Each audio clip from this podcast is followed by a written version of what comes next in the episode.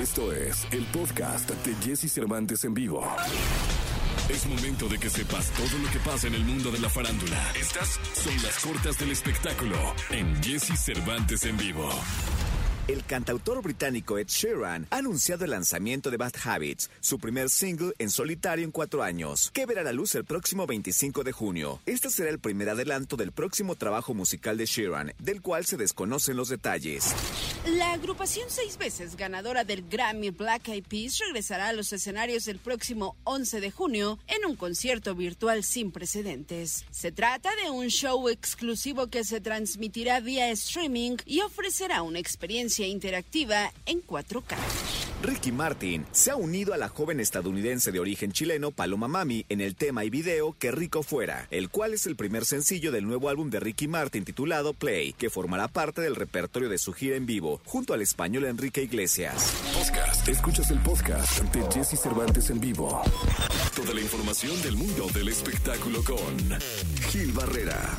Con Jesse Cervantes en vivo. Señoras, señores, es lunes, el día de hoy, lunes 14 de junio del año 2021. Está con nosotros y me da muchísimo gusto saludar al hombre espectáculo de México, el querido Gilgilillo, Gilgilillo, Gilgilín. Buena semana y buenos días, mi querido Gilgilillo. ¿Qué nos cuentas? ¿Cómo estás, mi Jessy? Muy buenos días, buenos días a todos. Oye, pues empezando una semana más, contento, feliz de la vida. Y fíjate que en, en unas horas más, mi querido Jesse, por ahí de las 11 de la mañana, tiempo de Los Ángeles, 2, eh, 11, 12, 1 de la tarde, eh, tiempo de la Ciudad de México, van a ofrecer una conferencia de prensa en donde aparentemente ya hablan de este reencuentro de los Bookies con Marco Antonio Solís. Ah, mira, ya, ya había como fotos y todo esto, pero no, no se había hecho oficial en torno a- al, al regreso formal, ¿no? De hecho, eh, comentaban que, que- que no iba a ser porque Marco les iba a prestar el nombre. Hasta donde se sabe, arrancarían la gira con algunas participaciones de Marco Antonio. Este, eso es lo que hay hasta el momento, pero bueno, pues todas estas dudas van a ser esclarecidas prácticamente cuando eh, se lleve a cabo esta conferencia de prensa. Eh, pues un regreso eh, interesantísimo para la industria, en una etapa importantísima también para los integrantes, mi Jessy, porque el año pasado, como muchísima gente, la pasaron súper mal, ¿eh?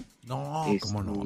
eh, muchos de ellos este, ya, no, de- ya no dependían de la música, realmente su negocio más fuerte era pues manejar, ya sabes, Uber y, y recurrir a otro tipo de oficios que los alejaban completamente del tema musical. Habrá alguno que de los integrantes que tenía un estudio de grabación, por ejemplo, aquí en la Ciudad de México, muy socorrido, pero el resto, incluyendo el Chivo, lo recordarás, pues estaba pues viviendo las de Caín para sobrevivir en, en Estados Unidos, ¿eh? Sí, no, y mira, pues esto va a caer.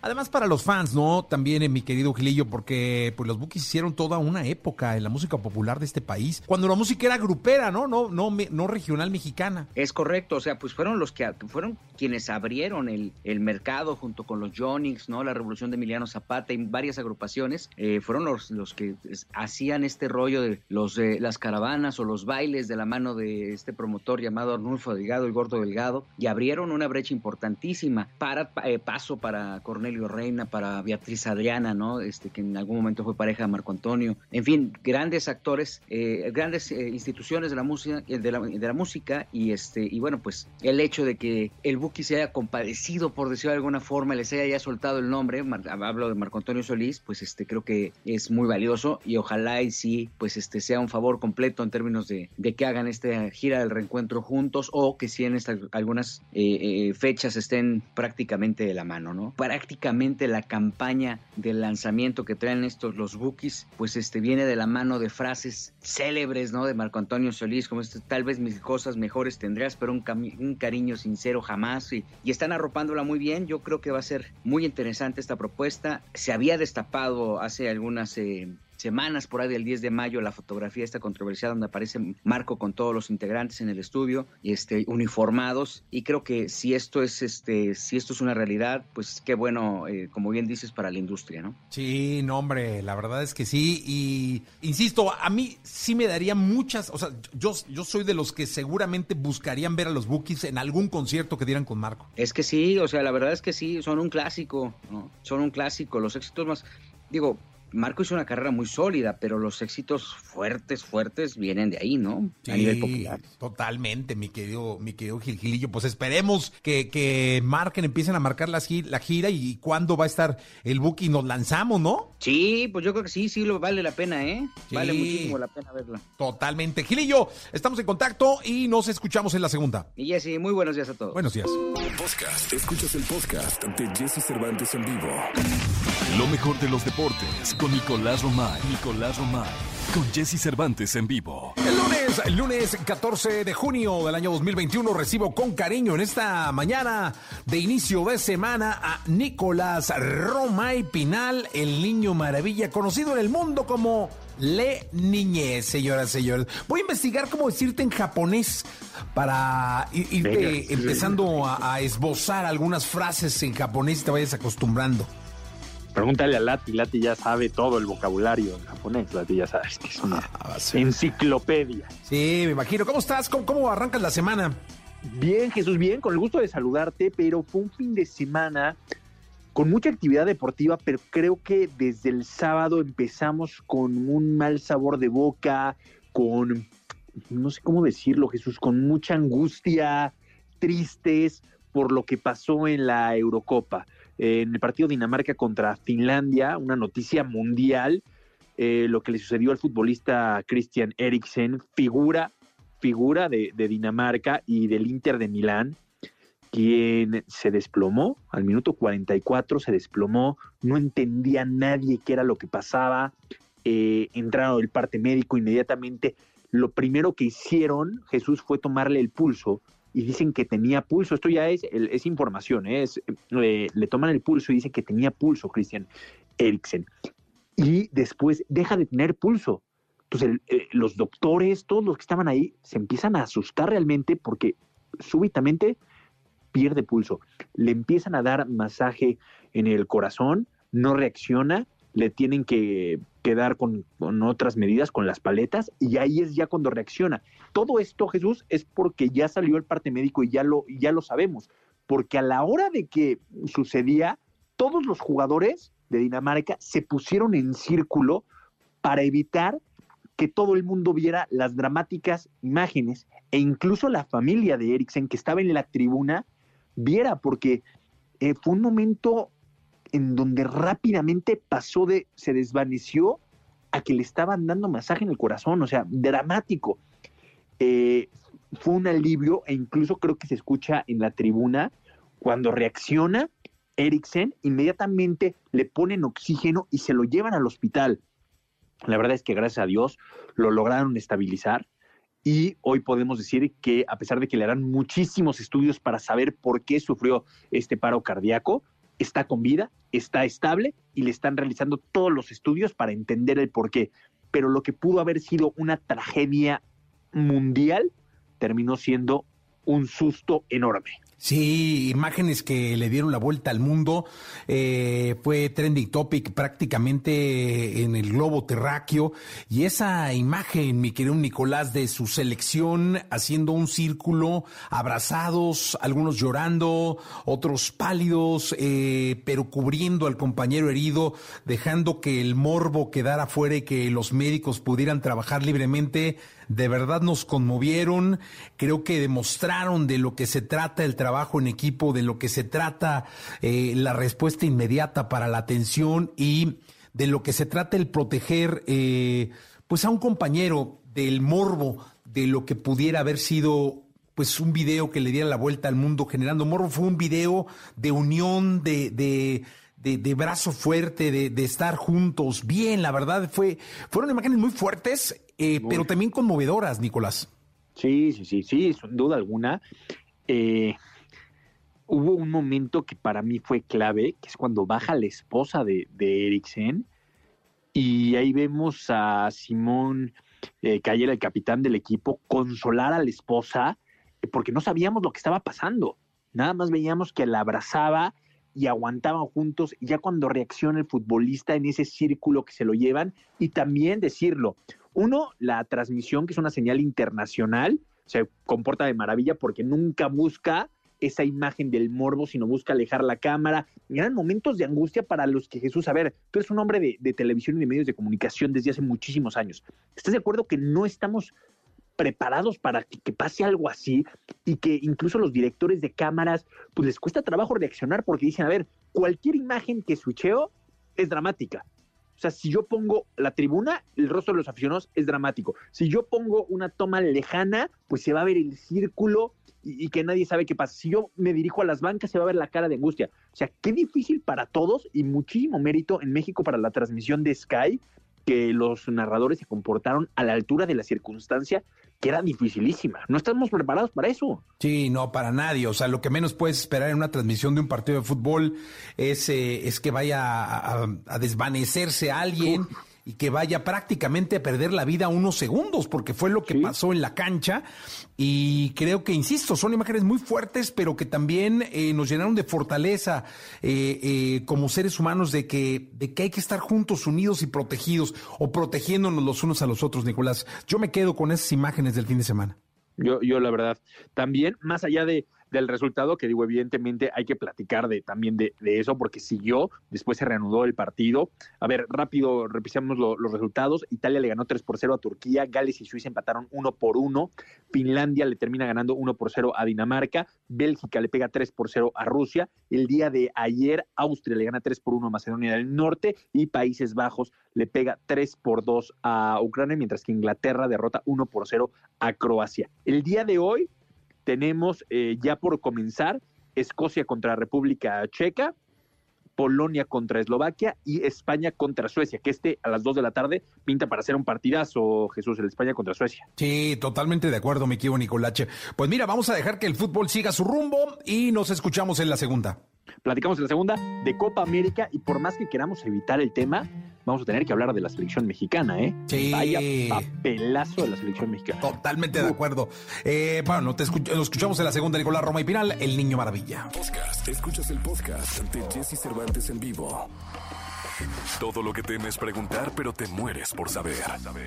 Sexo. Sexo. Con Alessia Divari. En Jesse Cervantes en vivo. La sexóloga Divari, una de las sexólogas, sí, sí. Si fuera tenista sería Djokovic, señoras y señores, para que te, se den una idea de lo importante de, de, nuestra sexóloga del día de hoy, este, que además tiene como siete años con nosotros, o no sé cuántos años más. Por ahí, ¿no? Ya un ratote. Desde, desde que era pues no, no diríamos eh, menor de edad, pero más chavita, ¿va? Más chavita, sí, menor de edad, no, no me conocieron no. menor de edad, pero sí. Imagínense, la, ¿era usted muy relajenta? Era muy relajenta, algo, sí, ¿Sí? algo, sí, sí. Sí tiene carilla, ¿eh? De haber sido relajentilla, pobre de su madre. Relajentilla. Sí, pobre de mi madre, eso sí, eso sí. Era yo, más que relajenta, fui muy rebelde. Muy rebelde. Fui muy rebelde. Sigue siendo, ¿no? Sí, pero ya con un poco más de encausada, pues, de chavita, sí. Ahora rebelde con causa. Pobres de mis papás. Rebelde con causa, ¿no? Pues le busco, pues busco que al menos esté un poco más encausada mi rebeldía. Eso es bueno, Dios. Oh, como el tema está muy fácil, vamos a armar polemiquilla, ¿le parece? vale, pues. Porque el tema es que... Eh, la vez pasada. Sí, en, las, en la sesión de preguntas y respuestas agarraron en curva a la ¿Viste? sexóloga. Por primera vez en casi siete años. En casi siete años, Oiga. porque le preguntaron acerca de un do romano, ¿no? ¿Qué, qué era? Que no, no, no, no preguntaron qué era. Ellos dijeron que cuál era la posición más cómoda. Ah, para hacer el dos romano. Exacto, para que no sí. doliera el dos uh -huh. romano. Entonces, sé, este, no sabía que era un dos romano.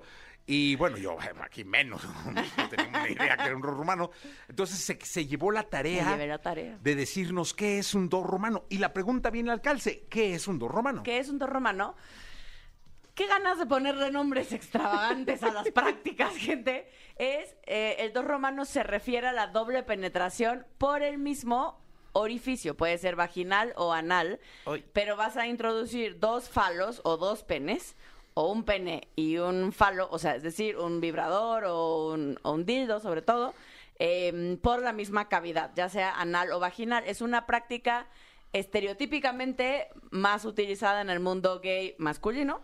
Eh, y también en el mundo heterosexual, en función de las mujeres, sobre todo en el mundo de la pornografía. Eh, ¿Caben? Sí, sí caben, pero hay que decir, ya que la vez pasada nos preguntaban un poco esto de cuál sería la posición más cómoda, ¿no? Es que es si no lo practicas adecuadamente, te puedes ¿no? lastimar, sí.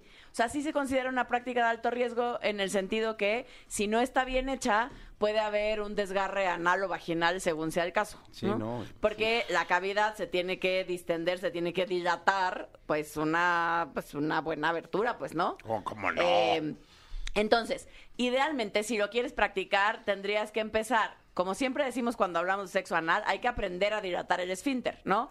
Entonces empiezas primero jugueteando con la zona, ¿no? Jugueteando con la zona anal y luego vas introduciendo quizás un dedo o después un plug o un cono anal y luego un dildo un poco más grande, así para que te vayas acostumbrando en sesiones al principio de no más de 15 minutos.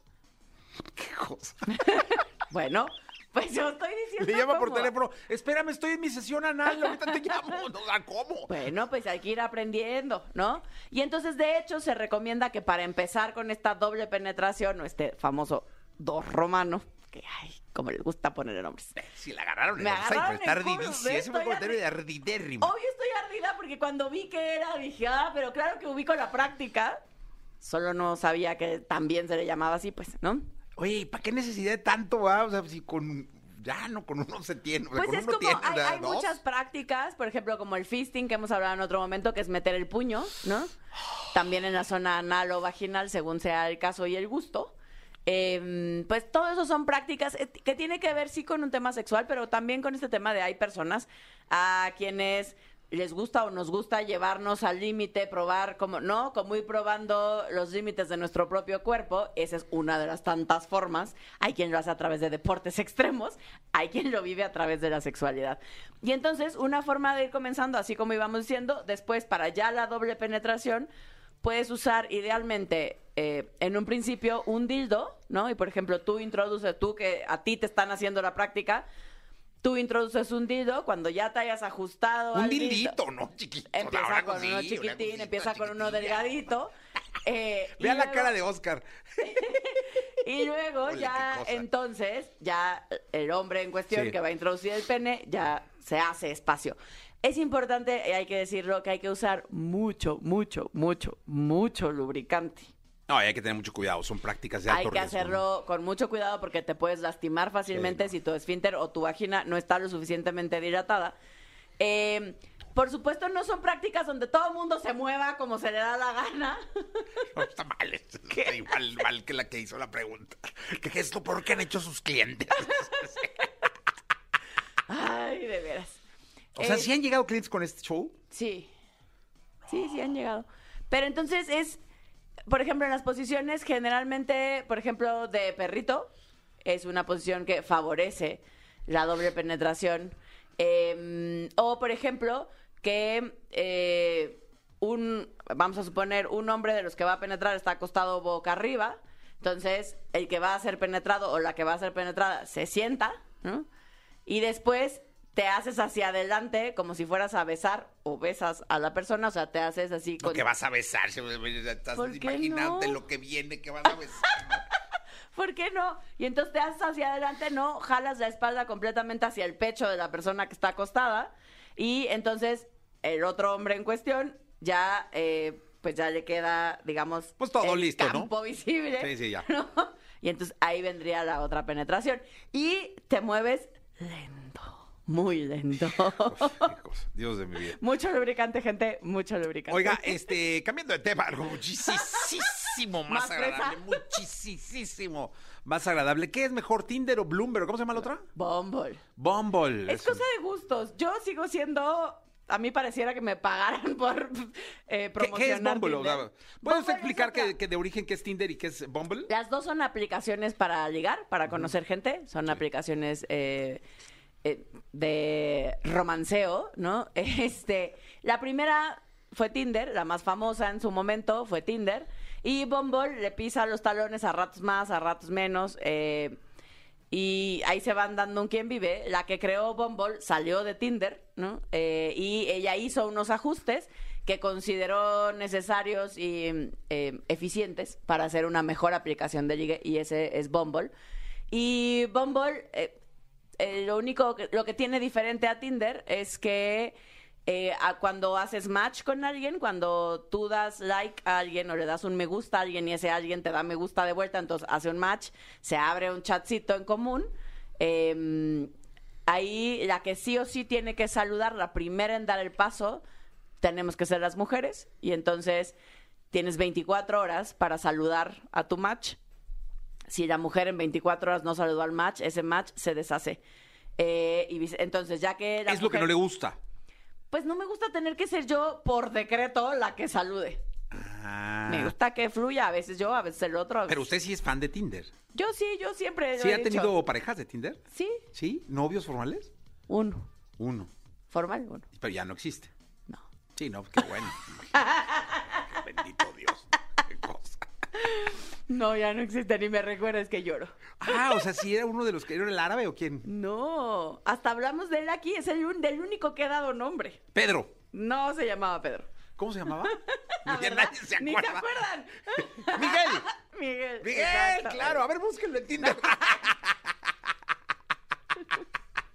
Mira, hasta roja me puse Sí, seguro. un es beso, rojo. Miguel, un beso. un beso. Sí, sí, sí, sí. Todos, a ver, Jauría, mándenle un beso a Miguel. Ver, está Miguel, eres un tipo popular. Un tipo popular ese Sí, que ¿Y bien. Miguel? Sí, bien. Sí, o sea, cumplidorcillo. Ah, qué bueno, ¿eh? Por la risa feliz. buena bestia, buena bestia. Dice Miguel ha de verse, bueno, ¿qué les digo? Se nos dejó dolidas. Eso, Pero bueno, bueno. ya no es el tema de hoy. Mi ardidez emocional no es el tema de hoy. Gracias, Mari. Gracias, nos vemos el miércoles. Manden sus dudas. Manden sus dudas, 831. Podcast. Escuchas el podcast de Jesse Cervantes en vivo. La entrevista con Jesse Cervantes en vivo. La Caminera. Lo mejor de la comedia mexicana llega a la cabina de Exa FM. A partir de este lunes 14 de junio, tus noches estarán llenas de humor. Hoy aquí con Jesse Cervantes, Cenexa llega el Capi Pérez, Fergay y Fran Evia a unas horas de su debut para presentar La Caminera. Pues habemos quienes todavía la traemos. 8 de la mañana, 36 minutos. La caminera en Exa. ¿Cómo estás, Capi? Buenos días. ¿Qué tal, mi querido Jesse? Es correcto. eh, la caminera yo me la acabo de echar para no entrar aquí con, un- con una bebida en la mano, al aire. Oye, ¿cómo estás, Fer? Qué gusto saludarte. Bien, Jessy, feliz, muy emocionado. Estoy de verdad, este, no pude dormir de la emoción. Qué, qué, qué gusto volverte a escuchar. Por acá andabas tú también en el triste turno de pronto, ¿no? Sí, de repente venía, bueno, iba ahí a la cabina un día a la semana y cotorreaba, pero ahora ya diario, eso ya. me tiene muy bien, muy bien. emocionado, caray. Sí, no, además. Fran, ¿cómo estás? ¿Qué tal, Jesse? Eh, un gusto saludarte y sobre todo muy emocionado de estar levantado a esta hora, ¿eh? Eh, hacía mucho que no tenía esta oportunidad. Bueno, el Capi se levanta a esta hora por, por el programa de tele, ¿no? Que debes tener llamado y todo este, todo este asunto. Más o menos es tu hora de. de- ya está, está muy, muy arregladito y todo. Es correcto, Jesse. De hecho, eh, te saludo desde el camerino de Venga la Alegría. Aquí es donde, donde varias, varias celebridades se han dado lo suyo en este camerino. Si este camerino hablara, mi Jesse. ¿Es el mismo camerino de siempre? Eh, sí, es el mismo camerino que se, de hecho, el mismo camerino probablemente que hasta utilizó Paco Stanley eh, o, o el Güero Gil, ¿no? Este es más de Mayito Besares, este es más chiquito. este. Seguro. Oigan, cuéntenme, cuéntenme de qué va la caminera que vamos a empezar a escuchar en XFM, en la cadena EXA, a partir de, de- del día de hoy, de 7 a 9. Fer. Ah, bueno, pues voy. Ok, bueno, pues La Caminera es un programa que tenemos, que bueno, que arrancamos hoy lunes. El Capi, Fran y yo estaremos de 7 a 9 de la noche, ya lo saben a través de Exa 104.9, y es un programa en donde vamos a tener entrevistas, vamos a tener recomendaciones de cine, muchas secciones. Vamos a tener una sección que se llama Para Anormales, que es una sección de terror. Este, yo voy a estar dando el resumencito de los deportes, porque estoy bien densito, entonces pues el Capi se le ocurrió que le pusiéramos el resumencito, ¿verdad? Eh, va- vamos a tener otra sección con Fran Evia que va a dar el top 3 de cosas. Todavía Claro. no sabemos qué, pero pues va a dar top 3 de cosas, batallas de rap, vamos a tener mucha interacción con el público y sobre todo mucha diversión, mi Jessy, mucha risa. Oye, eso de las batallas de rap se me antojó muchísimo porque soy súper fan de, del Santa Fe, del Alemán, del Darius. Y, y, cabe la posibilidad de que algún día vengan. Definitivamente, definitivamente ese, ese también debido a nuestro nuestra vida viciosa que llevamos, eh, son de los artistas que, escuchamos y que queremos obligar a la cadena a meterlo en la cabina. O sea que, que, que eh, esperen pronto noticias del género urbano, vicioso, drogadicto en esta, en esta estación. Oye, Fran, y cuéntame una cosa, eh, ¿el programa va de lunes a viernes? Eh, ¿qué, qué va a pasar? ¿Qué día? ¿O todavía están como organizándose? Eh, es correcto, de lunes a viernes de 7 a 9 de la noche. Vamos a estar eh, con el respetable público de Exa FM en ese momento tan preciso que es cuando uno está allí en el tráfico eh, cuestionándose todas las decisiones que desembocaron en que uno esté allí, ¿no? Eh, entre esa multitud de, vehículos. Eh, esperamos que, divirtiéndose a través de la caminera de Exa FM. Oye, Capi, ¿es la primera vez que haces radio? Eh, ¿Perdón? Ah, No, sí, el Capi, este- que si era la primera vez que hacía radio el Capi. ah. Mi querido Jesse, sí es la primera vez. eh, MBS me dio, me dio la oportunidad en mi debut, la verdad, de forma bastante irresponsable de su parte, si me preguntan, pero bueno, ¿quién soy yo para juzgar a una empresa? Yo nada más voy a darlo todo, Jesse, todo, ¿entiende? Oye, porque en Aguascalientes hay muy buena. yo- nosotros estuvimos con un programa que se llamaba La Papaya en radio en Aguascalientes muchos años y hay muy buena radio por allá, ¿eh? Ah, cómo no, sí, hombre, pues es que yo, yo precisamente fui, soy de hecho todavía de los godines que escuchan radio en el camino y luego escuchan radio en el regreso. Nada más que en el regreso hoy en día pues no hay buena calidad y ahorita vamos a dárselas nosotros. Muy bien, carajo. Así será, así será. Pues inviten a la gente, ¿no? A que, a que los vea a partir del día de hoy, a través de, eh, los vea por las redes, si ustedes suben algo o se sube aquí, pero que los escuche más bien en el 104.9 de 7 a 9. Fer, por favor. Bueno, pues hoy no se pierdan el arranque de, la caminera. Vamos a tener entrevista con, con una banda de rock que a mí me fascina. También va a estar con nosotros una leyenda del fútbol mexicano. Y bueno, pues vamos a arrancar ya, ya con todo, con toda la caminera. Los esperamos a las 7 de la noche, de 7 a 9 de lunes a viernes, a través de la mejor estación Exa 104.9. Ah, qué bonito se escuchó eso. Pues muchas gracias, señores. Capi, eh, Fran, eh, eh, Fer, muchísima suerte. Acá los escuchamos. Acá nos escuchamos. Muchas gracias. Chao, gracias. Vamos a continuar con el programa 8 de la mañana, 41 minutos. Vamos con Maná y Joy, se llama Eres mi religión. Podcast. Escuchas el podcast ante Jesse Cervantes en vivo. Lo que quieres y lo que tu cerebro te indica. Descúbrelo con Eduardo Calixto, aquí en Jesse Cervantes en vivo. 8 de la mañana, 46 minutos. Mi querido doctor Eduardo Calixto, ¿cómo estás?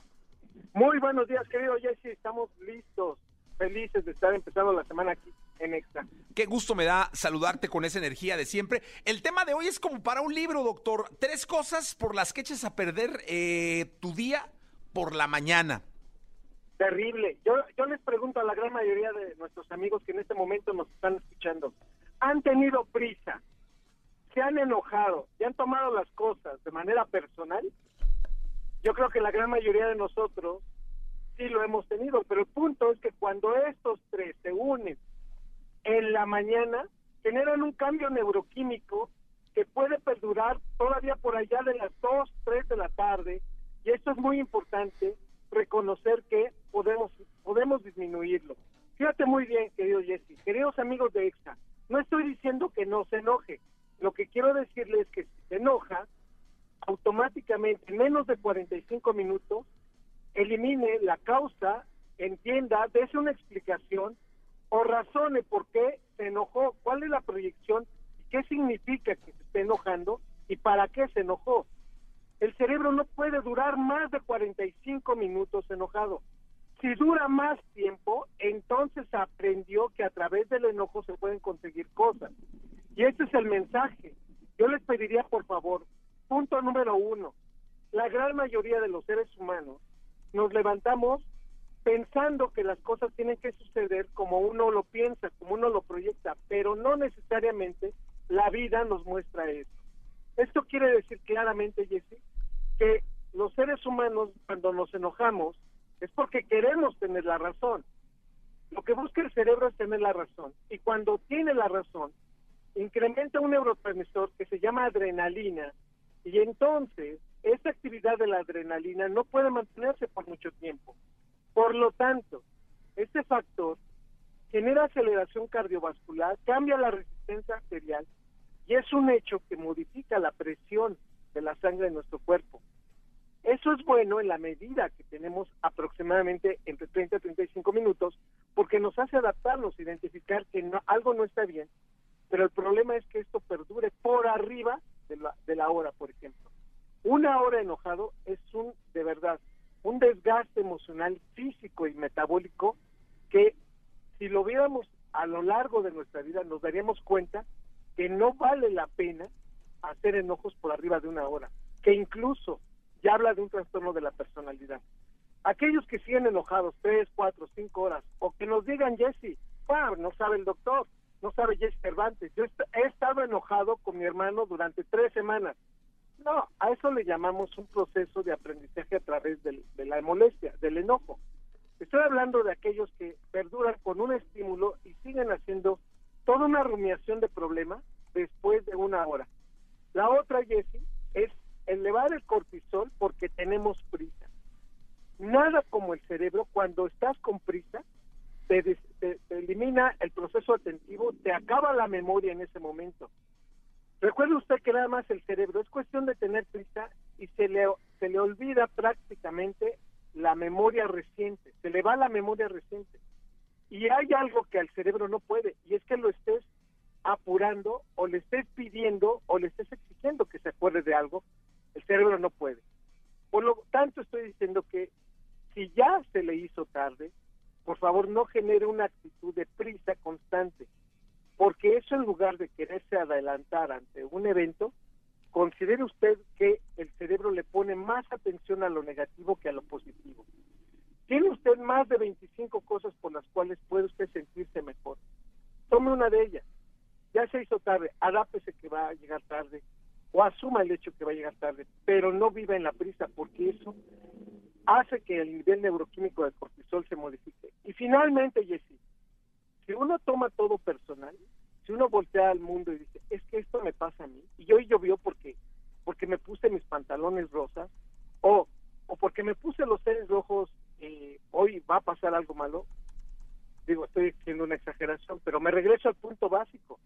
Si todos hacemos algo y lo tomamos personal y sucede algo que no era lo que esperaba, y seguimos poniendo que por mi culpa, por situaciones que yo no, no, no, no, puse en su orden, está pasando algo malo, entonces tenemos que decir que ahí no hay una buena salud mental. No tomemos las cosas así. Chingamos. Soy un ser humano, soy perfectible y lo que más me hace equivocarme es tratarme de acercar a lo que todo el mundo quisiera, ser perfecto, pero no se puede. Así que, por favor, que no se le haga tarde, se le hace tarde, adáptelo, no se enoje, y si se enoja, adáptelo, y si lo va a tomar personal, dése cuenta de lo perfectiblemente que somos y de, los, y de lo imperfecto que no nos escapamos nadie de este mundo. Aquí aplica nuestro cerebro. Oye, eh, eh, aquí, aquí aplica, eh, doctor, la típica de que el que se enoja pierde, ¿no? No importa si nunca has escuchado un podcast o si eres un podcaster profesional. Únete a la comunidad Himalaya. Radio en vivo. Radio en vivo. Contenidos originales y experiencias diseñadas solo para ti. Solo para ti. Himalaya. Descarga gratis la app. Sí, porque disminuye, imagínense nada más, disminuye casi 35% la atención cuando estamos enojados. Entonces, ya no, ya no pusimos atención, ya se nos fueron detalles. Enojados decimos cosas que nos vamos a arrepentir. Se lo dice alguien que evidentemente, aún con el conocimiento, por momentos dice, yo no dije eso. Y te dicen, no, sí, mira. Y en ese momento dices, de acuerdo, lo siento. Y no pasa nada si pides disculpas o lo lamentas, pero hay que entonces entender que para no perder, pues no hay que enojarse. Y si se enoja, adáptelo rápido. Sí, dicen aquí, han llegado cualquier cantidad de preguntas. Dice, ¿qué pasa con el tráfico? Dice Fer. Ahí es un punto necesario que vamos a vivir con él. Somos seres humanos que vivimos de hombro a hombro con otros seres humanos. Y ante esta nueva, digamos, modalidad de regreso, nos daremos cuenta que somos cada vez menos tolerantes a muchas cosas. Por favor, respire profundo. Tómese de uno de los recuerdos más hermosos que ha pasado en los últimos tiempos y de ahí, o ponga música, o disfrute que hoy es un día maravilloso, estamos a, entre 18 19 grados, mi querido Jesse, que ha llovido, que tenemos la capacidad de vivir y de ver este mundo. Así que somos afortunados. No caigamos en él. Es que no voy a llegar y es que el tráfico, porque el tráfico siempre ha existido desde hace mucho tiempo. Sí, dice Claudia, mi jefe me pone de malas desde muy temprano, ¿qué puedo hacer? Ah, mira, eso es muy interesante. Hay veces que el familiares, los jefes, yo le diría abiertamente, ¿cuántas veces uno quisiera cambiar la realidad? Pero es esta la que tenemos. Yo le pediría que antes de que empiece una actividad, se comunique con alguien que quiere mucho, con alguien que es su amigo, libere gran cantidad de dopamina. ¿Podría usted contarse algún chiste o poner algo para que se ponga y le genere una risa? Un apretón de manos, un abrazo de alguien que sea sincero, ayuda muchísimo. Y si ese jefe, sí, neurofisiológico, está molestando mucho, acérquese desde el punto de vista personal físico. Cuando uno se acerca a 30, 40 centímetros de la persona que nos cae mal o nos pone inquietos, el cerebro cambia su apreciación y el cerebro de la otra persona, si hay buena salud mental, modifica su actitud y no generan tanta molestia que cuando nos ven a tres o cuatro metros de, distantes ahí. Hay que acercarnos al cerebro con mucho respeto, pero también eso genera el proceso no genere distorsiones no se enojen o no nos discuten. Pues, eh, eh, oye, doctor, fíjate que yo hago un ejercicio, te lo, este, este me lo inventé desde antes de la pandemia y todo, tengo años haciéndolo además, donde cuando salgo de mi casa hago un ejercicio de conciencia donde digo, a ver, vidrios cerrados, musiquita, pero yo, yo siempre digo que voy a desahogarme, ¿no? Para evitar el estrés. Entonces, cualquier cosa de tráfico que se me atraviesa, que no me... Todo este asunto genera una práctica de voy a ver cuál es el insulto más grande que puedo decir, ¿no? Lo digo yo para mí, o sea, sin decírselo a nadie, sin, sin ofender, ni siquiera volteo a ver a nadie, sino yo mismo digo, me digo a mí mismo, esto es para mí, entonces empiezo, es que pero, pero para mí, y termino muerto de risa, o sea, termino muy divertido y luego digo, no manches, ¿cómo dijiste eso? Qué barro, ¿cómo eres capaz de...? Pero todo para mí, y llego muy tranquilo, o sea, me, sirve como un ejercicio de, de, soltar, soltar, soltar. Entonces se los dejo, este, luego lo haré práctica y haré un tutorial en YouTube, pero a mí me ha servido. Lo que pasa es que ahí te liberas dopamina y endorfina, dopamina por la motivación y endorfina por la, la risa, y eso hace que evidentemente tu cerebro se tranquilice. Sí. No hay nada mejor que la endorfina en contra del estrés. Así que, pues se vale todo, querido Jesse. Se vale todo. La se vale todo. La, interacción. Sí, querido. Gracias, doctor. Un abrazo. Buena semana. Estupenda semana para todos. Hasta pronto. Hasta pronto. Gracias. Vamos con la onda retro. Franz Bazar regresando en este programa. Vicentico. Podcast. Escuchas el podcast de Jesse Cervantes en vivo. Bien, es lunes, lunes 14 de junio del año 2021 y tal y como lo dijimos desde muy temprano, está para XFM. Me da muchísimo gusto saludar y verlo. Eh, Vicentico, ¿cómo estás? ¿Cómo estás, amigo? ¿Todo bien? Bien, contento de, de saludarte. La verdad es que saber cómo ha pasado, Vicentico, toda esta época eh, diferente, toda esta época eh, que, que, nos tomó por, con los dedos en la puerta la humanidad. ¿Cómo has estado? Eh, bueno, por suerte bien, yo muy bien, mi familia muy bien y la gente que tengo cerca también. Siempre aclaro que entendiendo que hay gente que la pasó muy mal, yo la pasé bastante bien, digamos. fue un tiempo que me sirvió, me gustó estar en casa, me gustó ocuparme de las cosas, este, cambiar un poco el ritmo de vida. Así que bueno, digamos, un momento extraño, pero dentro de lo, de lo raro y todo, yo pasé un buen momento. Ahora por suerte pude sacar un disco eh, que lo teníamos frenado. Yo el disco lo terminé de grabar previo a la pandemia y entonces cuando empezó todo esto era un poco ridículo plantearse sacar un disco en ese momento. Y así que recién ahora lo, lo puedo hacer y estoy contento. Es como, es como tirar una línea así de pesca a ver quién está del otro lado. Este, como no estoy saliendo a tocar tampoco, este modo de comunicarme mediante un disco me parece interesante eh, y estoy, eh, es un buen momento. Oye, yo alguna vez me, me, tocó ir a Buenos Aires a verte en el Luna Park y, y recuerdo muy bien la grata experiencia que fue ver un concierto tuyo en ese lugar mágico para la música, porque vi, e, e, es impresionante el, abanico generacional que estaba ese día y el cómo la gente, o sea, las familias cantaban abrazados, bailaban y era como una celebración donde podías ver al nieto y al abuelo y eso era increíble. Me acuerdo perfecto ese día. El agradecimiento que yo tengo por eso, eh, creo que no tengo mucha palabra para, para contarlo, porque que te pase eso, creo que es lo máximo que uno puede aspirar como, como cantante, ¿no? Más allá de la, cuestión de los discos, lo artístico y todo, sino como cantante, que, que cantando te comuniques con, con todo, con, como con toda esa paleta de gente y de niños grandes y todo, es algo bastante sorprendente y, es muy hermoso que te pase. Siempre lo agradecí mucho. Este, me pasa parecido en México también que, que hace tantos años que voy, que veo gente que todavía tengo el recuerdo de ver, por ejemplo, nosotros, no sé, 30 años que voy a México, ¿no? A tocar. Entonces, recuerdo un chico de 18 viendo el primer concierto y que se quedó con nosotros, ¿no? Y ahora lo veo grande, no sé, veo un tipo de casi 50. Veo la misma persona y es como, ¡oh! Y aparte yo también crecí, digamos. Y seguimos comunicados por medio de unas canciones, es, algo bastante mágico.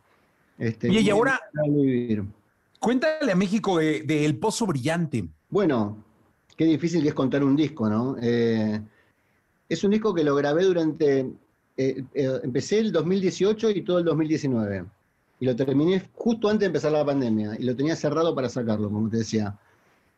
Me quedó un poco lejos ahora en el tiempo, pero ahora que lo saqué lo estoy volviendo a escuchar y a entender. Es un disco que tiene un montón de trabajo. Fue larguísima la grabación, pero muy agradable, muy entrañable. Pasaron un montón de amigos. Nos metimos muy hondo en cada canción. Tiene mucha. La producción es como bastante exagerada y bastante intensa. Así que nada, yo estoy muy contento con el disco y, como te decía hace un rato, es un modo que tengo en este momento de comunicarme, o sea, de, tirar unas, líneas ahí a ver qué vuelve, ¿no? Este, pero estoy contento, muy contento con el disco. Un disco que va de Freak a, No Tengo, a Cuando Salga. Eh, luego lo, sentí como, como que nos lleva por ritmos distintos, pero de esos discos que a la antigua ponías en una, en un, eh, en un eh, tornamesa y podías oír de principio a fin el A, le dabas la vuelta y corría igual como hilo de media el B. Bueno, digamos, sí, e, es, la idea, por lo menos la mía. Yo todavía sigo escuchando discos de ese modo. Entiendo que el mainstream ahora es todo lo contrario. Con lo cual, o, soy un viejo o estoy a la vanguardia, no lo sé.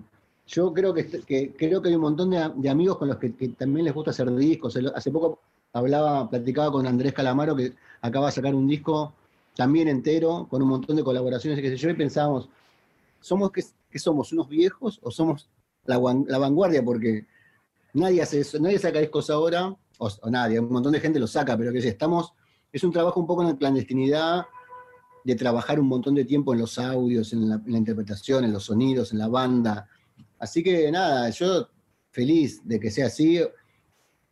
Tengo la, la ilusión de que haya gente que lo escuche entero. No sé si va a suceder, porque ya no sucede, pero alguno que otro lo va a escuchar entero y, tal vez sepa de lo, que estoy, de lo que estoy hablando. Oye, es que fíjate que la, vez pasada, hace unos 15 días, estaba con un sobrino que tiene 11 años y él me mencionaba un artista y yo le, contesté, ¿ya escuchaste el álbum? Y me dijo, voltea de manera muy natural, me dijo, ¿qué es un álbum? claro, obvio. ¿Qué es un álbum? Y luego le pregunté, o sea, nunca entraste a una tienda de discos. ¿Qué es una tienda de discos? Este, más. Esta nueva generación está llena de algoritmos, ¿no? Está llena de algoritmos, lo cual no es un problema, digamos. A ver, no, no, yo para nada me quejo de esto, lo entiendo perfectamente y, formo parte, ¿no? Pero lo que, de lo que yo estoy seguro es que yo no estoy para ir contando views. No estoy para eso, digamos. Sinceramente me, parece como muy raro estar pendiente y, conozco un montón de artistas jóvenes muy talentosos y el otro día charlaba con uno muy talentoso que sacó un disco precioso y lo veía preocupado de ver cómo que tuvo tantas views y que no sé cuánto y las escuchas que tuvo en Spotify, pero en YouTube. Yo decía, no exageremos, por favor, no exageremos, o sea, es música, o sea, ya va a llegar a la gente que vos querés que llegue. lo que hay, por lo menos yo siento que lo que hay que hacer es hacer discos bonitos tirarlos ahí y esperar, y después tocar y tocar y tocar y tocar, y así se hacen los, caminos, ¿no? Este, bueno, tengo tanto para hablar sobre el tema, no quiero aburrir, ¿no? Pero a, mí lo, que nos pasó a los Kylax en México, nosotros empezamos tocando en México para, 30 personas en Tijuana, la primera vez que tocamos, y al año siguiente volvimos y tocamos para 50, y al año siguiente volvimos y tocamos para 100, y recién pudimos salir de Tijuana e ir a tocar a otros lados, y así, así, así, muy despacito. Y fuimos creando una, una amistad musical. O sea, es lo que te decía de la gente que veo que venía desde hace un montón, pero eso se hace con el tiempo, digamos. Uno no, porque tener muchas views no significa que, que después la gente vaya a los conciertos, ¿no? O tener muchos seguidores en Instagram. No, no sucede eso. Después la gente no es que va por eso al concierto. Decías que así se hacen los caminos, los caminos de la vida, ¿no? Sí, así es. Así son los caminos de la vida. Oye, Vicentico, y la verdad es que es muy complicado no pensar en ti y pensar en un show en vivo, es decir, pensar, o sea, es, es muy difícil solo pensar en Vicentico con una canción hoy en día en una plataforma digital o en una plataforma de video, porque te concibe a uno mucho en el, en el escenario, con muchísima energía, en todas sus formas, con, los, con, con- con el grupo tú. ¿Cómo se extraña eso? Debe ser... Sí, es raro, es raro. Es raro. Yo, como te decía, durante la pandemia, la cuarentena la pasé bastante bien, tranquilo, necesitaba parar, pero hace ya tipo unos tres o cuatro meses que empecé a sentir que, que nada, que hay, hay algo que somos los cantantes o los músicos que nos gusta expresarnos de ese modo, digamos. Nuestro canal de expresión es ir al escenario y cantar para otro, y que otra persona se comunique, digamos. Y eso no está. Y eso es rarísimo. Eso es muy raro y, no, y hago mucho esfuerzo por no, no decir, "Ah", como no volverme loco. Hago mucho esfuerzo por decir, bueno, esto ya va a pasar, busquemos el modo, vamos tranquilos, pero, pero la verdad que se extraña un montón eso, como la, la comunicación, el modo de expresarse y punto. No me, impro- no me importa si es mucha gente, si es poca gente, solo lo que quiero es que denme un ratito en un escenario, puedo tocar la guitarra, cantar, ¿no? Como, es eso, sí, se extraña un montón. Porque los, los conciertos en streaming siguen, siguen teniendo una parte de, de frialdad, ¿no? De que estás solo en un foro y, y hablándole a una cámara, eh, asumiendo que hay miles detrás o millones detrás. Rarísimo, rarísimo. Digamos, lo hice durante la pandemia. No puedo decir que lo disfruté muchísimo, la pasé muy bien porque hacía un montón que no tocaba y nada, uno juntarse con amigos a tocar siempre es lindo. Pero no, no se puede comparar, ¿eh? Es otra cosa. En todo caso, uno puede desarrollar un camino, otro arte, que es el arte del streaming, encontrarle la vuelta a trabajar en eso, pero nada que ver con tocar en vivo. O sea, es otro mundo. Es otro mundo. Este, Ahora, tanto en México como en Estados Unidos, parece que ahora en México con estos semáforos que inventaron acá, estamos en semáforo verde, pinta un, un cierre de año, un, un- un último cuatrimestre lleno de festivales, conciertos y demás. En Estados Unidos ya, ya hay giras formales. Eh, ¿Cómo pinta la, la agenda de Vicentico? ¿Cuándo vienes? Eh, mira, lo primero que tengo como concierto es, eh, nos, nos ofrecieron hacer un, un festival en Chicago y otro en Miami para los Kylax y dijimos que sí, instantáneo, digamos. Hubo una propuesta así por, en un grupo de WhatsApp, eh, che, nos están ofreciendo tocar en... Sí, dijimos todos. Este, así que sí, vamos a tocar un poco con los Kylax, pero solamente eso con los Kylax. Y después, yo acá en Buenos Aires todavía no se puede, se pudo en un momento, se volvió a cerrar. Eh, tengo unas invitaciones para ir a Chile que también está abriendo de a poco y ojalá pueda viajar a México antes de fin de año, ojalá se pueda hacer algo. Eh, yo tengo muchas ganas de ir y de estar... O sea, el último concierto que yo hice antes de la pandemia fue el Vive Latino, fue lo último que hice. Toqué en el Vive y al otro día, tac, se cerró todo. Yo por suerte pude volver para casa, pues tengo compañeros que se quedaron allá. Este, así que nada, con muchos deseos de que se pueda, muchas ganas. Oye, Vicentico, cuéntanos, ¿cómo, cómo, cómo, cómo escuchas música? ¿Sigues poniendo el tornamesa? ¿De pronto te metes en una plataforma? Este, ¿qué- ¿cómo, cómo, ¿Cómo escuchas tu música? ¿O la música que te gusta? No, de todas, las, de todas esas maneras que dijiste, o sea, en el auto escucho con las plataformas, eh, o si estoy andando en bici, también con el teléfono y todo, y tengo, uso todas las plataformas. Eh, y tengo también mi, mi tornamenta y tengo mis parlantes y mis, y mis discos de vinilo, que eso es un momento, si quiero escuchar. Eso lo hacemos a lo mejor con amigos también, escuchamos vinilos, este, de todos los modos posibles, o sea, por eso te decía que tampoco es que uno se queja de lo nuevo, porque lo nuevo también está buenísimo. Hay una cantidad de música para escuchar que es increíble, ¿no? Y uno puede llegar a los artistas que le interesan en- instantáneamente. Cuando, cuando era chico tenía que ir a para comprar un disco, un artista que me gustaba, tenía que esperarlo, que llegara de afuera, ¿no? Este, y era difícil llegar. Así que ahora estoy está, está buenísimo también esto. Pero también es lindo poner un vinilo y escucharlo y darlo vuelta y esperar que termine. como muy bonito. Muchas gracias por estar con nosotros acá en México, en Exa. Despídete de este país que te quiere tanto. Bueno, les mando un beso muy grande a todos. Ojalá pronto pueda estar ahí. También es mutuo el cariño. eh, como decía hace un rato, son muchos, muchos años de, de todos los años, sí, dos o tres veces. Conozco mucho el país, en muchos lugares, muchos amigos. Así que les mando un abrazo muy grande y especial para vos que, que siempre nos cruzamos. Vicentico, gracias. Continuamos. Podcast. Escuchas el podcast de Jesse Cervantes en vivo. Toda la información del mundo del espectáculo con Gil Barrera. Con Jesse Cervantes en vivo. Es 14, 14 de junio del año 2021 y está con nosotros el hombre espectáculo de México, el querido Gilgilillo, Gilgilillo, Gilgilín. Mi querido Gilgilillo, ¿cómo estás? Buenos días. ¿Cómo estás, mi Jesse? Buenos días, buenos días a todos. Oye, pues fíjate que eh, hoy publicamos en TV Novelas que eh, no solamente Luis Miguel va a hacer una serie, o ya la hizo, ¿no? Una serie sumamente exitosa, controversial, pero exitosísima. ¿Quién crees que se está apuntando para hacer una serie basada en su vida que está muy ligada a Luis Miguel? ¿Quién? Pues Alejandro Baster y su hermano.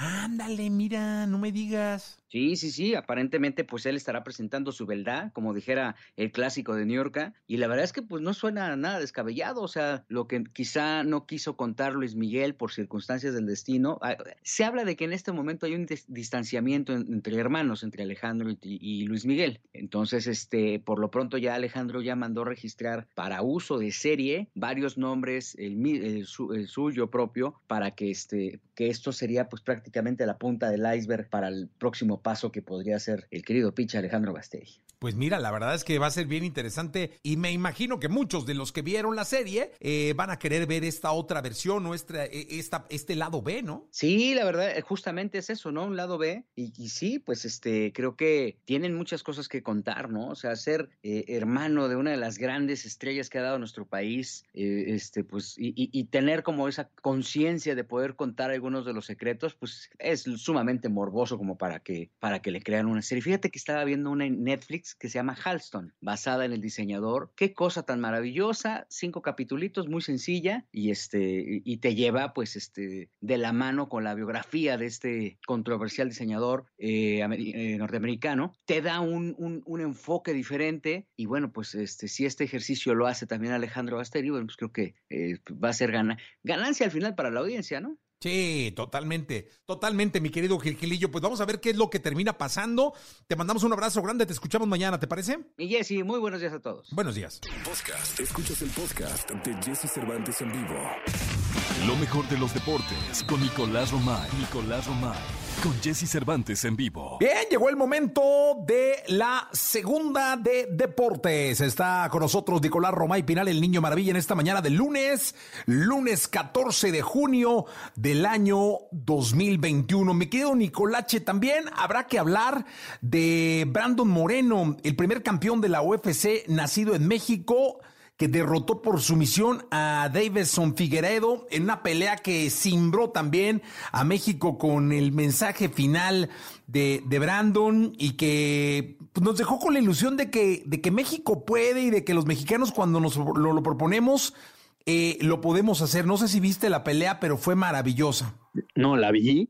Eh, me parece que está convertido en un monstruo, Brandon Moreno. O sea, la fortaleza que tiene Jesús impacta, de verdad. Y como bien dices, eh, el primer mexicano que logra algo así, lo cual nos, nos hace pensar, o más bien nos da a entender la dificultad que tiene lo que, lo que hizo Brandon, pero me pareció fantástica la fortaleza física que tiene este, este mexicano. Sí, la verdad es que sí, campeón mundial de peso mosca, una, una categoría en donde la rapidez, los movimientos, la astucia tienen mucho que ver. Le, cambió, le ganó a Figueiredo y pues eh, eh, mi portugués luego no es muy bueno, ¿eh? Pero es Figueiredo, Figueiredo. Este, pero ya sabes, mi- yo como nace uno allá y se viene para acá y pues como que pierde uno el, el toque, ¿no?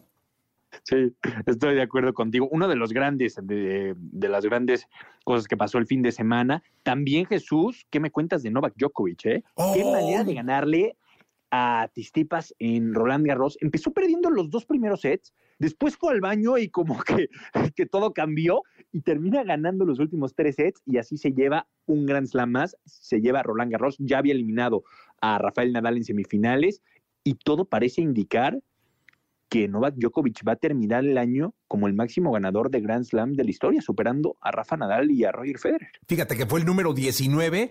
Fíjate, perdió 7-6, 6-2. Luego se, se, repuso con un 6-2, 6-3 y 6-4. O sea, eh, Djokovic en el o sea, en un control bárbaro, eh, terminó dominando al, al, griego, pero fue un partidazo, eh, me tocó verlo, qué, qué, qué goce es ver el deporte de esa manera.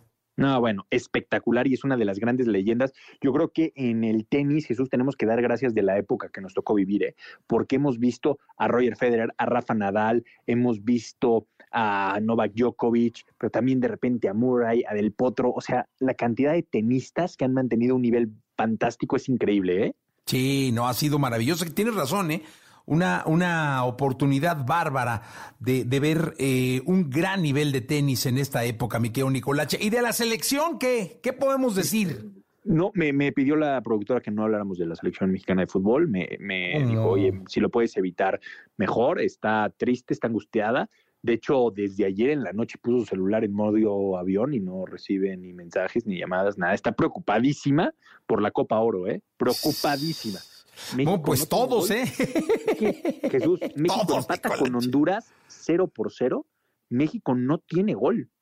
Y para Juegos Olímpicos va a ir Henry Martin, o sea, se queda solamente con Alan Pulido y la eventual convocatoria de Rogelio Funes Mori, pero caray, para Copa Oro la cosa pinta color de hormiga. Oye, yo lo que creo, Nicolache, es que lo sucedido el fin de semana le abrió prácticamente la puerta a, Funes Mori, ¿no? O sea, yo creo que está más que cantado, está más que visto y ahora tiene más que nunca eh, motivos eh, el Tata Martino para llamarlo. O el hablar como la gente con Javier Hernández. O sea, de verdad, ya hablar con Chicharito y, o, es un momento en donde nos tiene que explicar o por qué no convoca a Chicharito o por qué sí va a convocar a Rogelio Funes o qué es lo que realmente está pasando por, por, la selección mexicana de fútbol. Porque si tú me dijeras, oye, los resultados están dando, estamos ganando todos los partidos 4 por 0, nadie preguntaría nada. Adelante, Tata, haz lo que quieras. Pero vamos a llegar a una Copa Oro sin anotarle gol a Honduras, perdiendo la final de la Liga de Naciones de CONCACAF contra Estados Unidos, o sea, con más preguntas que respuestas. Sí, totalmente de acuerdo. Hay mucho, mucho que esperar de ambas selecciones, Nicolache. Sí, también de la Olímpica, ¿te refieres? Sí, también, o sea. También está por salir ya la lista. Guillermo Ochoa, Romo y Henry Martín, los tres refuerzos. Eh, no habrá muchas sorpresas. Uriel Antuna que va a ir a Juegos Olímpicos, que no va a estar con la mayor, va a ir a Juegos Olímpicos. Eh, entonces no, no esperemos muchas sorpresas con el equipo del Jimmy Lozano. Sí, pues vamos a ver. Eh, y, nos deja esperanzados, sobre todo porque como ya se ganó una medalla de oro, vamos a esperar buenos resultados, Viqueo Nicolache. Te escuchamos mañana, ¿te parece? Te mando un abrazo, Jesús. Buen inicio de semana. Buena, un abrazo muy grande, mi querido Nicolás Romay Piral, el niño maravilla o Le Niñe.